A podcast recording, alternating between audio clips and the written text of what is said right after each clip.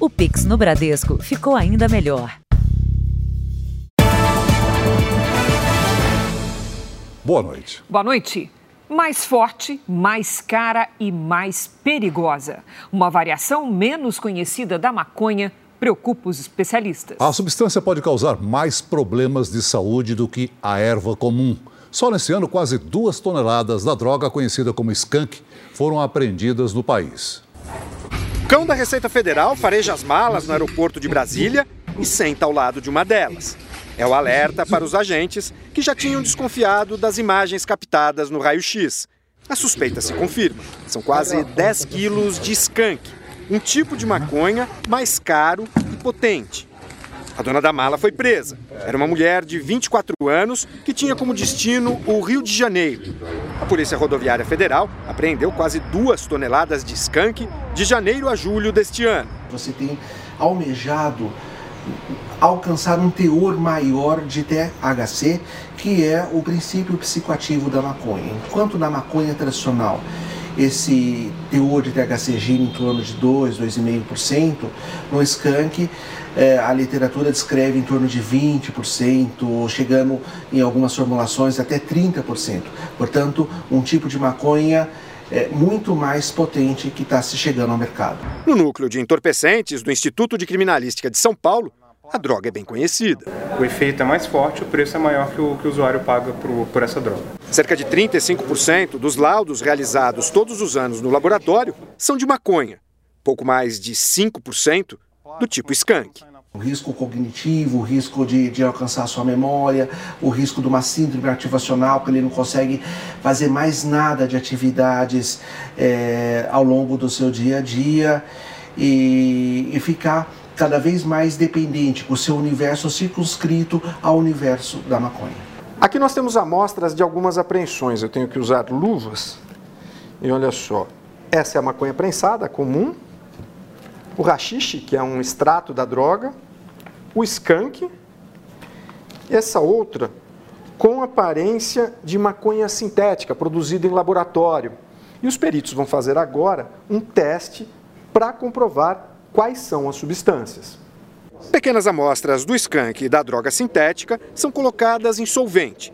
Depois de diluído, o material é passado nesta placa branca e colocado em uma cuba. Em seguida, mais um processo e o teste está pronto.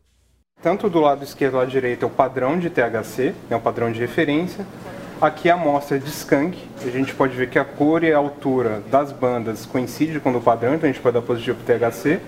E aqui é a amostra do canaminoide sintético. A gente vê que tem ausência de banda e de cor, então não tem THC. O diretor do núcleo deixa um alerta. O risco é a gente não sabe o que está lidando, o usuário não sabe o que está consumindo. O usuário é uma cobaia do traficante. Veja agora outros destaques do dia. Ator José Dumont deixa a prisão, mas terá que usar tornozeleira eletrônica. Estado de São Paulo registra a primeira morte por varíola dos macacos. Rússia anuncia a prisão de suspeitos por explodir ponte e acusa a Ucrânia pelo ataque. Chuvas aumentam volume e força das cataratas do Iguaçu. E a agenda dos candidatos Jair Bolsonaro e Luiz Inácio Lula da Silva a 18 dias da eleição.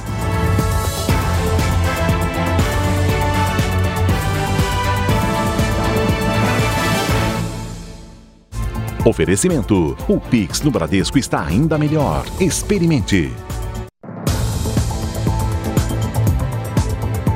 Um golpe que antes era aplicado pessoalmente na porta dos eventos agora se multiplica pela internet.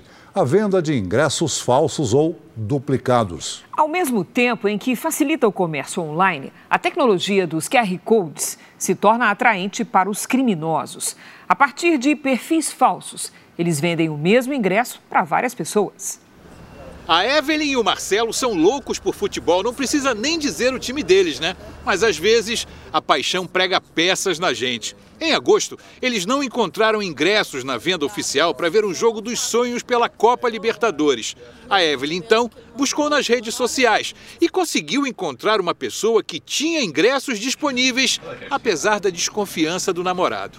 E a pessoa entrou em contato comigo, falando que tinha, e a gente fez todas as tratativas né, até chegar no jogo. Ele meio desconfiado, mas a esperança é a última que morre. Mas parecia tudo tão certo. O vendedor até mandou este vídeo que mostra o que seria a sede da torcida organizada, de onde veio o ingresso. Só que não era. O código de barras do ingresso que ele vendeu era mais falso do que nota de R$ reais. O que a gente decidiu entrar um pouco mais cedo. O jogo era por volta das 9 horas, entramos às 8. Foi quando o ingresso não passou na catraca. Aí quando a gente foi passar os QR Codes, aí eles viram que não deu certo, né? Deu esse erro de leitura. Eles tentaram em outras, Catraca. outras catracas. E aí eles vieram falar pra gente, olha, infelizmente a gente não conseguiu fazer a leitura dos ingressos vocês sofreram um golpe.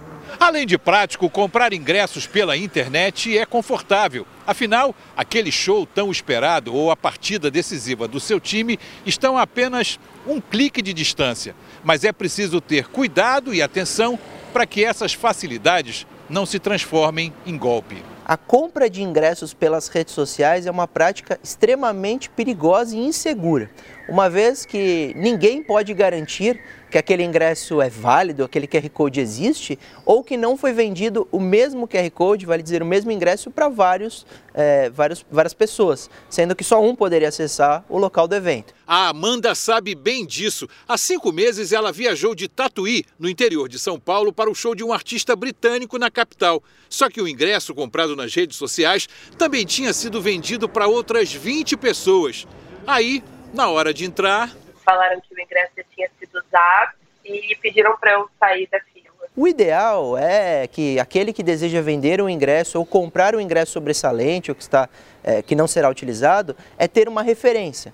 Um amigo conhecido, fazer uma ligação, até às vezes se encontrar esse, com esse indivíduo para realizar a compra e ter segurança que o indivíduo não é um golpista e de fato é, não vai utilizar aquele ingresso. Depois do que aconteceu, a Evelyn e o Marcelo decidiram, para ver de perto o time do coração, ingressos só nos sites oficiais. Que infelizmente tem muitas pessoas maldosas aí, né, que procuram se beneficiar em cima de sonhos de pessoas, né, ou dali do momento mesmo da pessoa.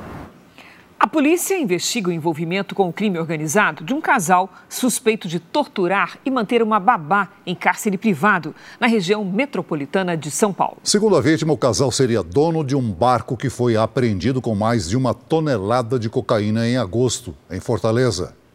Vanderlei da Silva Faria, de 38 anos, e Ana Júlia Mendes, de 21, foram presos em flagrante. Eles são suspeitos de torturar e manter uma babá em cárcere privado. Uma denúncia anônima levou os policiais até este sítio em Guararema, na região metropolitana de São Paulo. A vítima estava em estado de choque. A babá teria descoberto um suposto envolvimento do casal com o tráfico de drogas. Ela foi agredida e ameaçada de ser julgada pelo chamado Tribunal do Crime. Porque ela supôs que nós fôssemos nós policiais fôssemos o comando que iria submetê-la a um julgamento. Então ela se desesperou, foi até difícil convencê-la. Nós tiramos os distintivos, tiramos de que nós éramos policiais. A funcionária contou que trabalhava com Vanderlei e Ana Júlia havia sete meses e que eles se mudaram às pressas quando um barco que pertenceria ao casal foi apreendido com cerca de 1.200 quilos de cocaína. Depois da audiência de custódia, foi decretada a prisão preventiva do casal. Eles vão responder pelos crimes de sequestro, cárcere privado e tortura. E serão investigados também por envolvimento com o crime organizado. A babá agora foi incluída no programa especial de proteção à testemunha. Um idoso de 86 anos foi resgatado com sinais de maus tratos na região metropolitana do Rio de Janeiro. A companheira dele ainda não apareceu para prestar depoimento.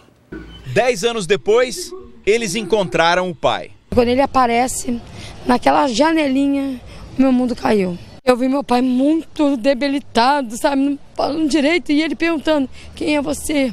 Seu Alberto, de 86 anos, estava trancado nessa casa em Itaboraí, cidade a 50 quilômetros do Rio de Janeiro.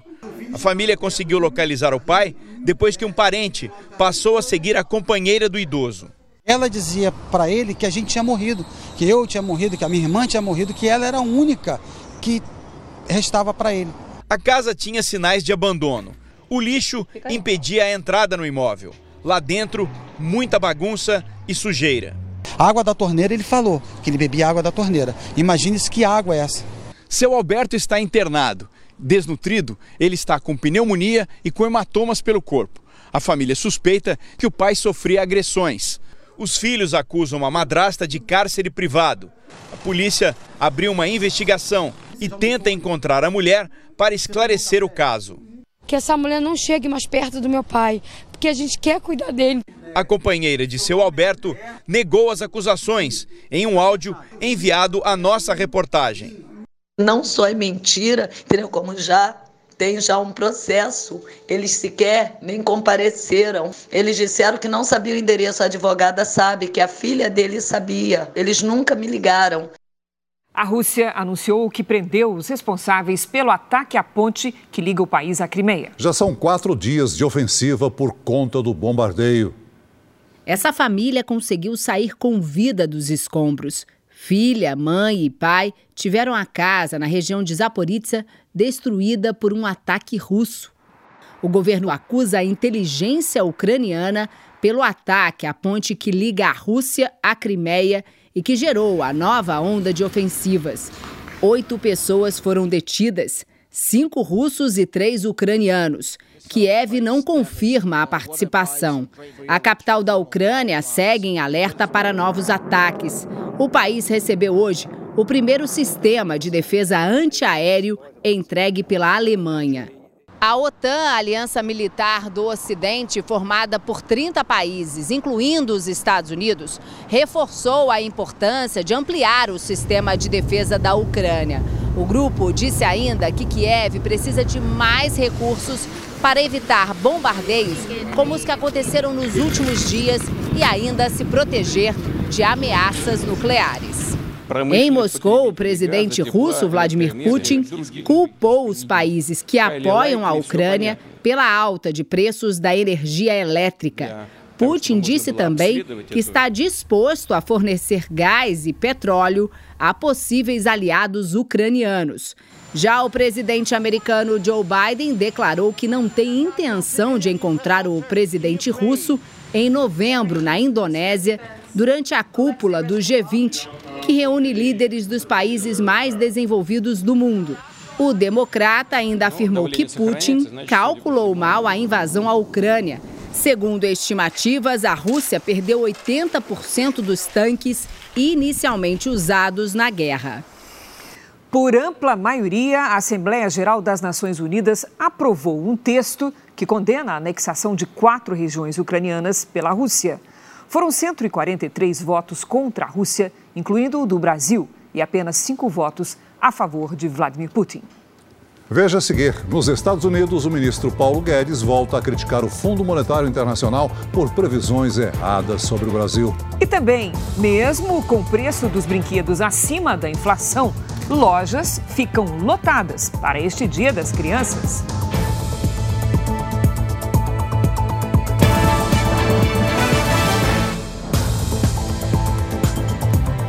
O preço dos brinquedos subiu mais que a inflação nos últimos 12 meses. Mesmo assim, nesse Dia das Crianças, as lojas ficaram cheias. A expectativa dos economistas é de uma folga maior no orçamento das famílias até o fim do ano. Quando chegou à loja, a Ana Luísa já sabia o que queria ganhar. A vontade da Maria Fernanda era de agradar a filha, mas sem gastar demais. Como ela já tinha mencionado que, que gostava desse bichinho, a gente já tinha visto no shopping, mas não era aniversário, não era nada mas estava na lista de desejos. E aí ela deu de cara com ele aqui, acabou que era mais barato e deu tudo certo, ela vai ganhar de Dia das Crianças. A Laura e o Pedro podiam escolher qualquer brinquedo, até o limite de preço que o pai combinou. Eles vão escolher dentro de um limite, vão olhar algumas coisas. Geralmente ele olha coisas e fala assim: pai, isso daqui está muito caro, né? A dona Luísa avisou a Ana e os outros dois netos que não ia ter presente caro. A gente já começa a preparar antes, ó, não vou poder te dar um presente muito caro. E aí eles já vão se preparando que não é aquilo que eles querem, é aquilo que está ao alcance dos pais, dos avós.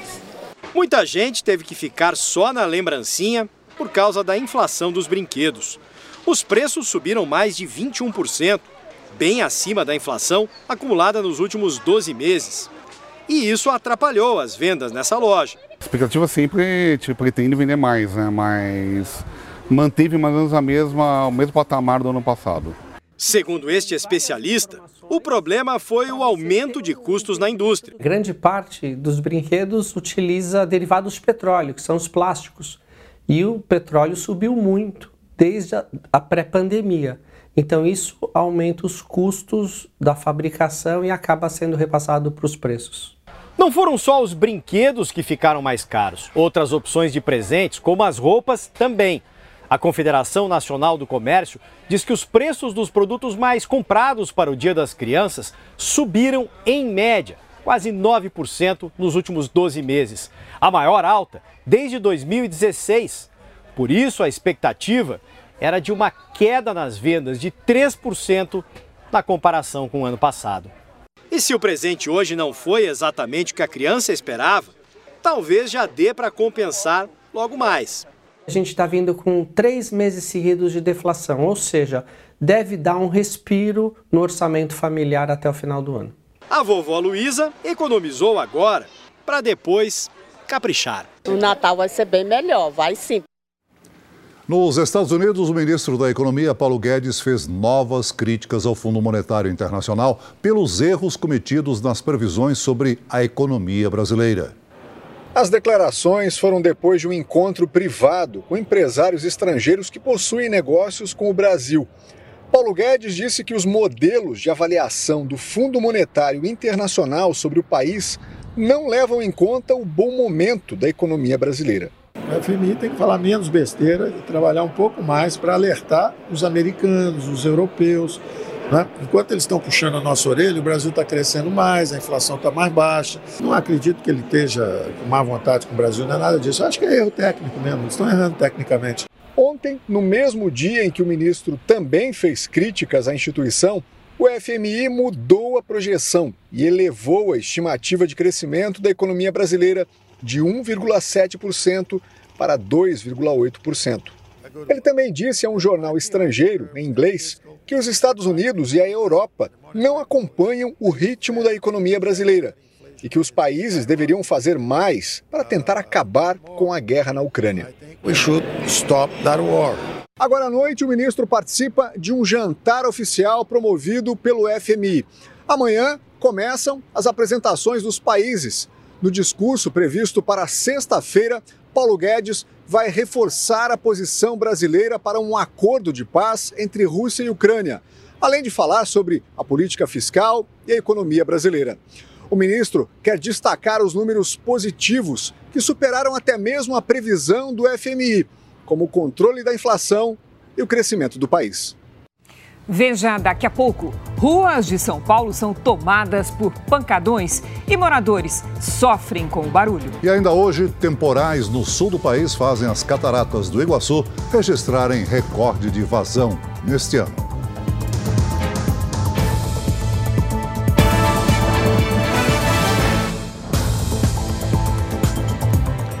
Foi confirmada hoje a primeira morte causada pela varíola dos macacos em São Paulo. A repórter Mariana Bispo traz as informações.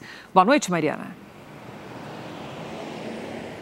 Boa noite, Cris, Celso, a todos que nos acompanham. Segundo a Secretaria Estadual de Saúde, o paciente tinha 26 anos, era da capital paulista e estava internado no Instituto de Infectologia Emílio Ribas desde o dia 1 de agosto.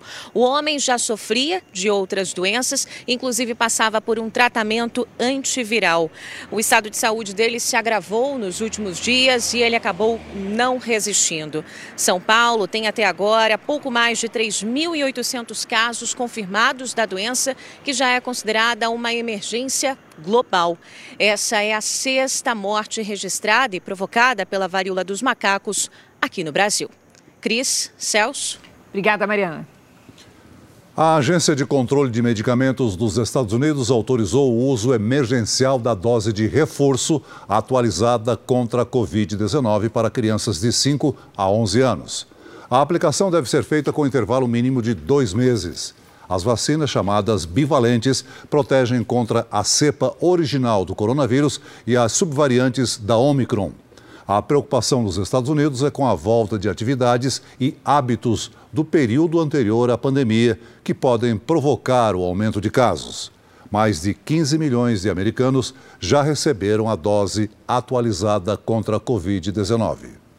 Cerca de 10 mil imigrantes, a maioria deles venezuelanos, aguardam na costa colombiana por barcos que os levem para o Panamá. O objetivo do grupo é chegar aos Estados Unidos. De acordo com as autoridades colombianas, não há vagas nas embarcações que fazem o trajeto entre a Colômbia e o Panamá. Mais de 150 mil pessoas fizeram essa travessia de janeiro a outubro deste ano. Número 12% maior que todo o período de 2021. Os imigrantes fazem parte das correntes humanas que tentam deixar a Venezuela e a ditadura de Nicolás Maduro. E o governo da Venezuela acredita que mais de 100 pessoas morreram no deslizamento de terra que atingiu a cidade de Las Terrerias. O número de mortes confirmadas chegou a 43. Pelo menos 56 pessoas estão desaparecidas. Três dias após o deslizamento, as autoridades acreditam que encontrar alguém com vida agora é muito difícil. Mesmo assim, a população se juntou aos bombeiros nas buscas. Veja daqui a pouco: estudantes universitários são expulsos após vídeo preconceituoso vazar nas redes sociais. E veja também como foi o dia de campanha de Jair Bolsonaro e Luiz Inácio Lula da Silva.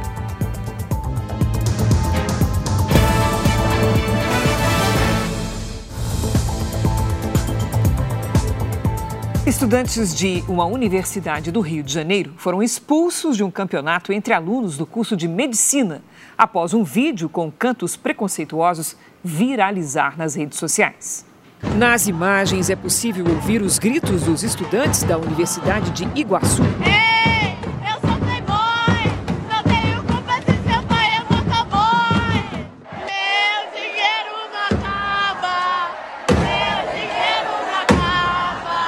Os gritos eram uma provocação aos adversários. A partida ocorreu na cidade de Vassouras, no interior do Rio, durante o evento Intermed, que reúne estudantes de medicina de faculdades públicas e privadas do Rio de Janeiro e do Espírito Santo.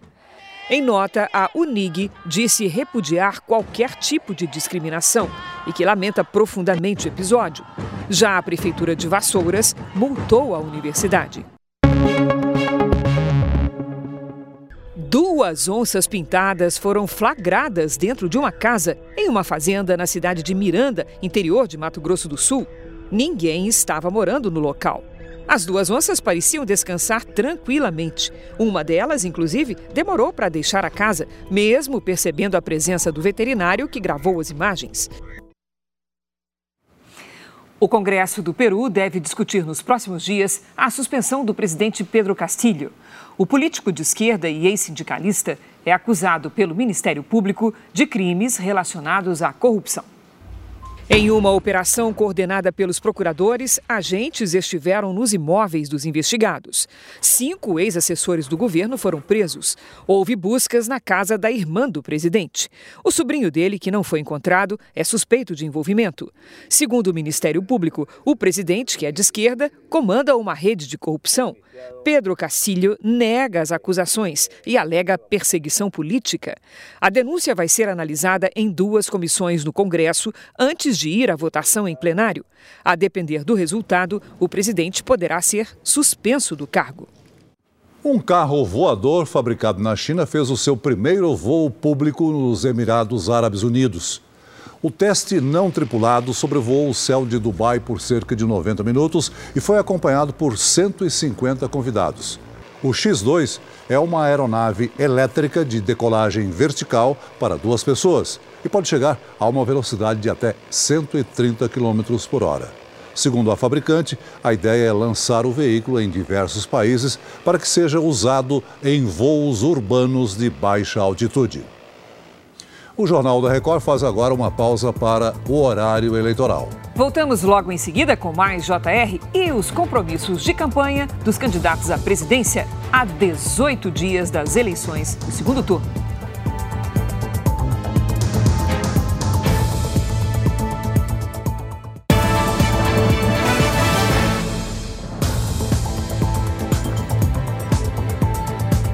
Os pancadões, como são chamados os bailes funk nas ruas, se espalharam por várias regiões de São Paulo. Essas festas atraem milhares de jovens, principalmente nos fins de semana e nos feriados. O barulho tira o sossego dos moradores. Nesta comunidade da Zona Norte, muita aglomeração e ânimos exaltados. Os frequentadores também se exibem com manobras arriscadas com as motos. Na Zona Leste, jovens compram e consomem bebidas alcoólicas na rua. Dentro do conjunto habitacional, a estrutura de som e de luzes é profissional. Um tormento para quem tem que passar a noite em claro. Eu me sinto cansada, né? Parece que o baile está dentro da minha cabeça. A moradora conta que o problema é muito antigo. Não adianta reclamar nem chamar a polícia, que as polícias não faz nada. Desde a madrugada, o baile funk não parou. Agora, durante a tarde, quase 18 horas depois do início da festa, a gente ainda consegue ouvir a música alta aqui do lado de fora do conjunto habitacional. Segundo os moradores, são vários grupos que se revezam em diferentes pontos lá dentro no comando do baile clandestino. Se eu continuar aqui até amanhã, a gente vai ouvir esse som? Sim, sim, até amanhã. Os moradores do entorno dizem que a venda de todo tipo de droga é livre no meio da rua e que, com medo, não há outra saída. Nos fins de semana ou feriados, eles se trancam em casa. A gente acaba se policiando e se privando da nossa liberdade em, em razão deles, né? A Polícia Militar diz que realiza a Operação Paz e Proteção para evitar crimes e garantir a segurança dos moradores. O ator José Dumont, que foi preso por envolvimento com pedofilia, foi solto hoje, justamente no Dia das Crianças. A polícia também investiga se ele abusou sexualmente de um menino de 12 anos. O Jornal da Record conversou hoje com exclusividade com a família da criança. A notícia deixou a mãe do menino revoltada. O meu sentimento de indignação, tristeza, revolta, porque como é que uma pessoa comete um crime desse contra criança e ainda é solto no dia das crianças. É revoltante. José Dumont deixou a prisão hoje de manhã. O ator é réu num processo por armazenar conteúdo pornográfico infantil, crime pelo qual estava preso desde o dia 15 de setembro. Ele também é investigado pela polícia por estupro de vulnerável e pedofilia. A vítima seria um menino de 12 anos. Os advogados da família do garoto já esperavam pela soltura de José Dumont. A justiça considerou que o ator poderia responder o processo em liberdade com o uso de tornozeleira eletrônica. A família vai recorrer da decisão. Tenho medo dele me procurar, de querer me intimidar, de querer vir atrás tentar falar, não denunciar ele. Na decisão, a desembargadora determina que José Dumont seja colocado imediatamente em liberdade através de um alvará de soltura. De acordo com a polícia, o ator armazenava cerca de 240 arquivos de pornografia infantil, entre fotos e vídeos. Os policiais também descobriram um comprovante de transferência bancária feita para a conta da família do menino de 12 anos. A investigação aponta que Dumont oferecia dinheiro para manter contato com a criança. O ator tem 72 anos e mais de 40 de carreira. Fez personagens famosos no cinema e na televisão. O que, você espera daqui para frente, depois dessa soltura? Justiça. Justiça que ele seja preso. Que ele seja preso não venha fazer isso novamente com ninguém. Uma operação internacional prendeu um dos homens mais procurados do mundo suspeito de coordenar uma rede de tráfico humano entre a África e a Europa. Gebremedin Gebro, que nasceu na Eritreia, foi preso na Etiópia quando tentava embarcar para a Austrália. Segundo a polícia, ele levava imigrantes e refugiados da África para países da Europa. A operação comandada pela polícia italiana teve a participação da Europol, a Polícia Federal Europeia e do Tribunal Internacional de Crimes. Após os temporais no Paraná, os bombeiros procuram por duas crianças desaparecidas. Mais de 1.200 pessoas tiveram de deixar suas casas na região. E o nível da água nas cataratas do Iguaçu bateu um recorde. As casas do centro de Francisco Beltrão ficaram debaixo d'água. Os móveis tudo. Subiu esse absurdo aí e nunca tinha chegado aqui. Primeira vez. A cidade, no sudoeste paranaense, é a mais atingida pelos temporais no estado. Do alto, é possível ter uma visão mais clara do estrago. Durante a noite, um homem que ficou preso entre galhos de árvores foi resgatado. Ele tentava atravessar este ponto inundado com uma caminhonete. O veículo foi levado pela água. Centenas de famílias estão desabrigadas. A Defesa Civil enviou alimentos e colchões. Em Salgado Filho, um trecho da PR 182 cedeu e deixou a cidade isolada. Segundo a Defesa Civil, foram registrados estragos em 23 cidades do Paraná. 1.200 pessoas tiveram que deixar as casas que estão sendo monitoradas pelas autoridades. Os temporais também mudaram a paisagem das cataratas do Iguaçu. Em 24 horas, a vazão subiu mais de 10 milhões de litros de água por segundo. É a maior do ano até agora. Santa Catarina também registra prejuízos. Moradores de várias cidades tiveram que ser resgatados pelos bombeiros depois de ficarem presos dentro de casa. Em Ibicaré, uma ponte desmoronou e um caminhão caiu, deixando quatro homens ilhados. Na cidade de Quilombo, a visitação às cataratas de Quilombo foi suspensa devido ao nível e à força da água. Hoje termina a quarta temporada da série Reis. Na nova etapa, que começa amanhã, nós vamos acompanhar momentos únicos da trajetória de Davi, de jovem pastor de ovelhas a exímio guerreiro. Duas fases, dois atores diferentes e que vão se relacionar de modos bem distintos com o então rei de Israel, Saul. Nos bastidores, o Jornal da Record promoveu um encontro surpreendente dessa realeza. Como é mesmo o seu nome? Davi, meu rei. Fazia tempo que eu não vi alguém com uma coragem assim.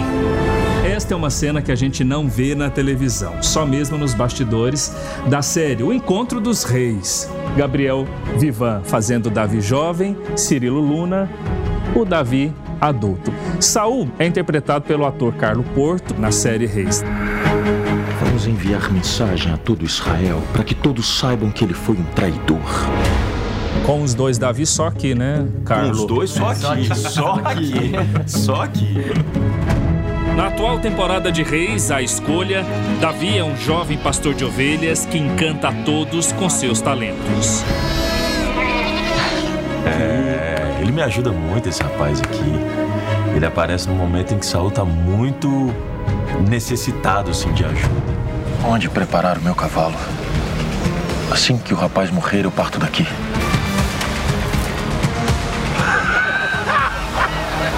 O Davi se apresenta a Saul pedindo para lutar com Golias. E o Saul fala, mas quem é você afinal? Né? Então ele nem se lembra muito bem de Davi.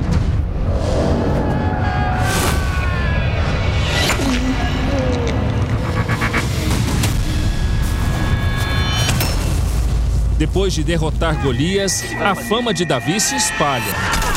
Esse rapaz é filho de quem? Eu não sei. Aí o Saul percebe esse potencial, esse guerreiro em potencial, e aí decide treiná-lo, ensiná-lo e trazê-lo para casa, já que tanto o ajudou, né?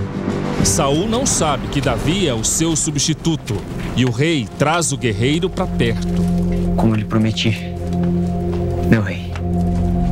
E é por isso que ele traz para dentro de casa, que ele trata tão bem, que ele o trata e o ama como filho. Mas essa parceria dá espaço à inveja. Essa afetividade com esse Davi vira uma disputa com esse Davi. Enquanto o nome de Davi estiver na boca do povo, eu não vou ter paz. A popularidade do Davi começa a ficar muito grande. É, o povo todo de Israel começa já a falar sobre Davi e, e intitular ele praticamente como um, um, novo guerreiro, um exímio guerreiro. E isso desperta né, o lado invejoso, de ciúmes. A partir desse momento é, começa-se uma perseguição assim muito forte. A esse Davi. A esse cara aqui. A esse cara aqui. É. Olha, aqui tem dois contra um, mas eu vou chamar um reforço, que é o seu filho Jonatas. O Jonatas que tá aqui. Eu tava ouvindo tudo, eu já tenho umas coisas pra falar aqui.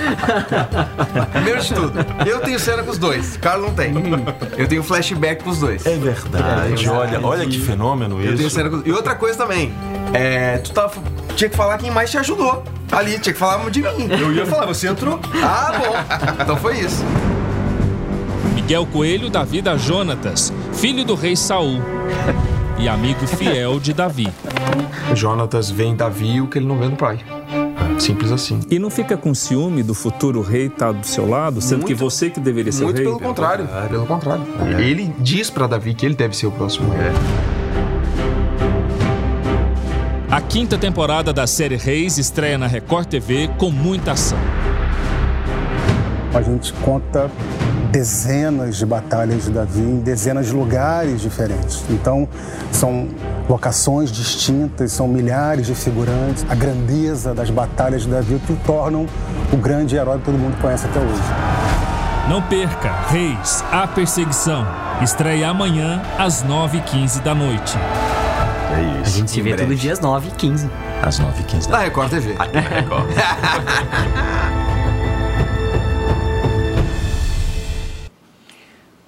Duas novas vagas de emprego formal por hora. Esse é resultado desse ano só no estado de Goiás. Em todo o país está em alta a procura por profissionais capacitados para operar novas tecnologias no agronegócio.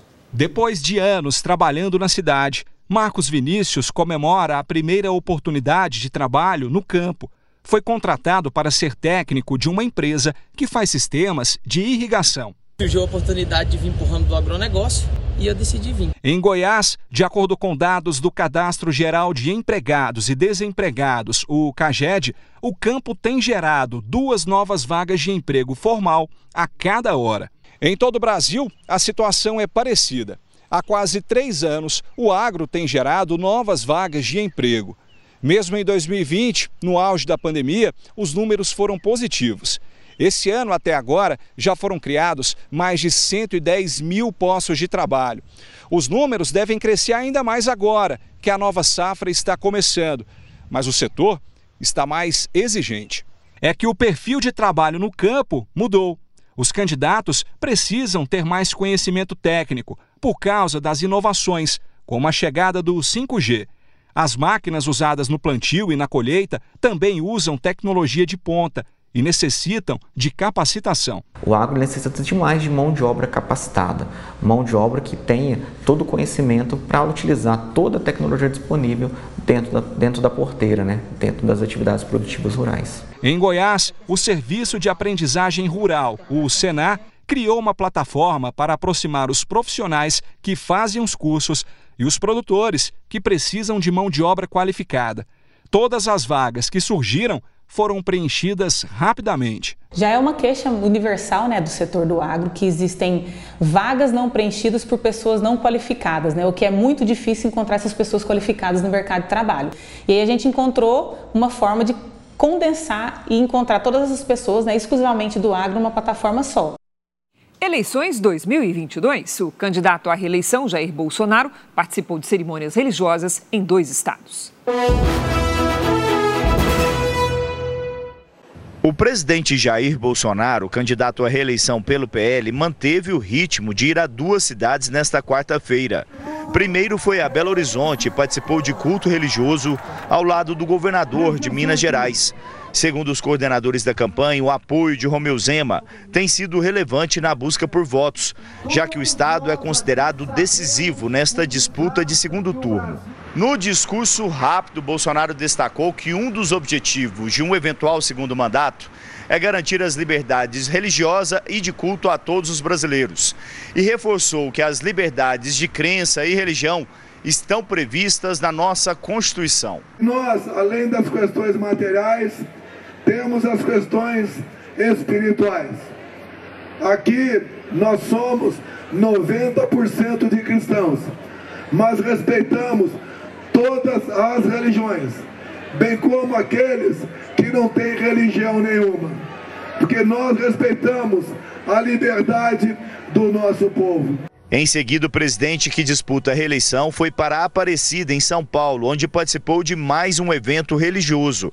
Nesta quinta-feira, Jair Bolsonaro segue para o Recife.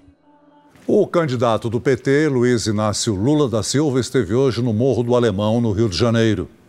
Em seu segundo dia no Rio de Janeiro, o candidato à presidência pelo PT, Luiz Inácio Lula da Silva, esteve no Complexo do Alemão. Lula conversou com representantes da comunidade e, em seguida, em cima de um carro aberto, percorreu as ruas e cumprimentou apoiadores. Não haverá derrubada ou queimada na Amazônia para plantar soja, cana-de-açúcar, criar gado ou milho. Nós vamos fazer investimento em educação para que o Brasil não seja exportador de soja, de trigo ou de minério de ferro. O Brasil tem que ser exportador de inteligência. Até o segundo turno das eleições, Lula ainda voltará ao Rio de Janeiro, que é o terceiro maior colégio eleitoral do país, com agendas em Niterói e, mais uma vez, em São Gonçalo. Do Rio de Janeiro, Lula seguiu para a Bahia, onde também participou de um ato de apoio a ele. Vamos ver agora como foi o dia dos candidatos ao governo de São Paulo. Tarcísio de Freitas, do Republicanos, chegou no começo da tarde à Aparecida, no interior paulista, acompanhado do presidente Jair Bolsonaro. Os dois participaram de uma cerimônia religiosa. Tarcísio foi o mais votado entre os eleitores no primeiro turno das eleições na maioria das cidades da região do Vale do Paraíba, onde está Aparecida, e no litoral norte. Ele não conversou com a imprensa. Candidato do PT ao governo de São Paulo, Fernando Haddad, participou de uma carreata na zona sul da capital paulista. Haddad falou que, se eleito, irá reabrir um pronto-socorro que foi fechado no bairro do Grajaú. O candidato Tarcísio de Freitas, do Republicanos, lidera a corrida pelo governo de São Paulo. É o que revela a pesquisa Real Time Big Data, divulgada hoje e encomendada pela Record TV. Na disputa nesse segundo turno, Tarcísio de Freitas, do Republicanos, tem 57% dos votos válidos, ou seja, descontados os votos nulos e em branco. O adversário Fernando Haddad, do PT, está 14 pontos percentuais atrás de Tarcísio e marcou 43%. A pesquisa foi contratada pela Record TV e ouviu 1.200 paulistas nos dias 10 e 11 de outubro. A margem de erro é de 3 pontos percentuais para mais ou para menos o nível de confiança é de 95%. Os candidatos ao governo da Bahia fizeram caminhadas com apoiadores na região metropolitana de Salvador. Durante o dia, ACM Neto, candidato do União Brasil, participou de reuniões internas com a equipe de campanha. À tarde, fez carreata na cidade de Simões Filho, na região metropolitana de Salvador. Ele disse que uma das principais metas do plano de governo é reforçar a segurança pública é trazer a tranquilidade para as pessoas, é botar a polícia para ter condições de enfrentar os bandidos. Né? Então eu acho que esse é um dos maiores problemas, ao lado do desemprego. À noite, a CM Neto gravou vídeos para o programa eleitoral. Em Salvador, o candidato ao governo da Bahia pelo PT, Jerônimo Rodrigues, deu entrevista coletiva à imprensa ao lado do candidato à presidência, Luiz Inácio Lula da Silva.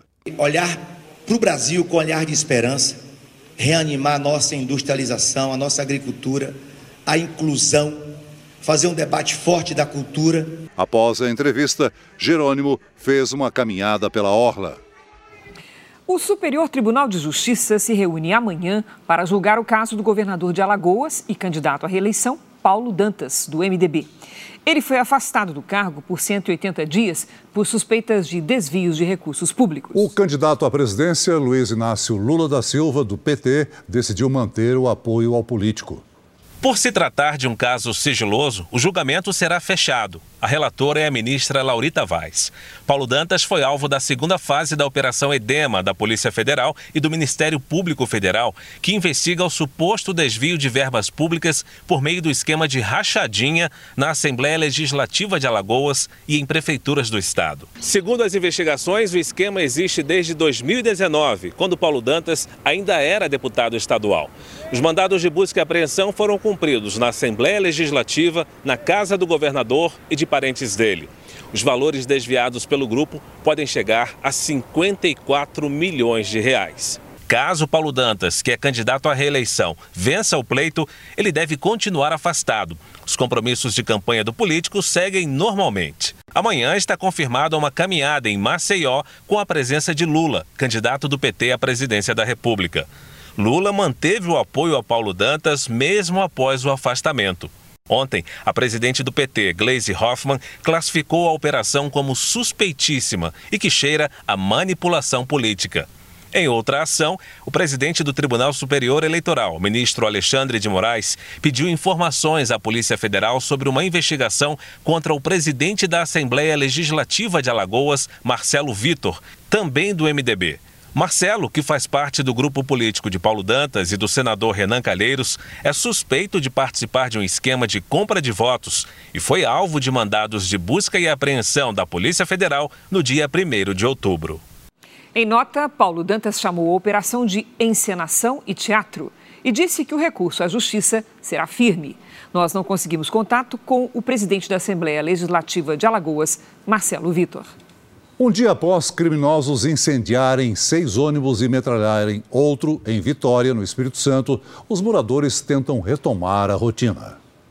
Quem precisou sair de casa hoje em Vitória teve dificuldade com o transporte público e com as corridas por aplicativo. Dezenas de ônibus ficaram parados nesta garagem na Grande Vitória no início da manhã. Os coletivos voltaram a circular durante o dia, mas por questões de segurança, uma linha ficou suspensa e duas operaram com desvios. Toda a região metropolitana está atendida sem alteração nenhuma. Nós estamos falando da operação de hoje, um feriado de 600 ônibus. Todos estão atendidos, mas os sete municípios. Em Vitória, existe uma restrição na região. A terça-feira foi marcada por ações criminosas na capital do Espírito Santo. Os vândalos alvejaram e colocaram fogo em ônibus. Um dos passageiros com dificuldade de locomoção ficou com o braço queimado.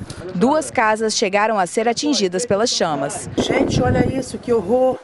Tá pegando fogo nos fios todo. Não vai ficar barato qualquer atentado contra a sociedade, contra a imprensa e contra os órgãos de segurança pública não será tolerado de maneira alguma. Segundo a polícia, os ataques foram uma resposta do crime organizado à morte de Jonathan Cândida, de 26 anos. Ele foi morto na segunda-feira durante um confronto entre PMs e traficantes. O criminoso era integrante da facção que tem como chefe Fernando Ferreira Pimenta, o Marujo, que é um dos traficantes mais procurados do estado. Um dia após os ataques criminosos, ao menos 15 pessoas já foram detidas. Até mesmo equipes da Polícia Rodoviária Federal ajudaram nas abordagens. De acordo com o governo do estado, neste momento, cerca de 350 policiais estão atuando na segurança de Vitória e em busca de outros suspeitos. Em São Paulo, cerca de 250 pessoas compraram pacotes de viagem e não sabem se vão conseguir voar. Gabriela e Guilherme planejavam comemorar um ano de casados com uma segunda lua de mel em Cancún. Há uma semana de fazer as malas, a agência que sempre oferecia promoções cancelou a viagem. O casal já tinha pago R$ 9.300. Eu fui até a agência, né, na data de ontem, para ela falar para mim se eu iria viajar ou não. E a notícia foi que nenhum passageiro de outubro seria embarcado, porque a agência não tinha dinheiro para embarcar ninguém. Nesta delegacia, em São Paulo, Gabriela e outras três pessoas registraram queixa contra a agência de viagens por estelionato. Cerca de 250 clientes estão em busca de informações sobre o reembolso de pacotes comprados com antecedência. Eu gastei 100 mil reais numa viagem. Ela destruiu meu sonho, que era uma viagem de final de ano, por um pesadelo, não só meu, de várias outras pessoas. Ela disse que faria o estorno do dinheiro de 30 a 90 dias se a gente não envolvesse o judiciário. A dona da empresa foi levada para a delegacia, prestou depoimento e foi liberada. O escritório da agência hoje estava fechado e por telefone ninguém nos atendeu. Sua chamada está sendo encaminhada para a caixa postal. Este especialista diz que os consumidores têm direitos garantidos por lei. É não só o reembolso dos valores gastos com esses pacotes de viagem, mas também uma indenização por danos morais. Gabriela e Guilherme já tinham feito outras viagens pela mesma agência. O casal espera que todos consigam reaver o dinheiro. Um dos slogans da agência é que ela vende sonhos. Você sonha, nós realizamos. Eu não estou vendo nada ser realizado. Essa edição termina aqui e à meia-noite e meia tem mais Jornal da Record. Fique agora com o último episódio da quarta temporada de Reis. E logo após o documentário Davi, um rei em construção, tem Prova do Fazendeiro em A Fazenda. Ótima noite para você. Boa noite.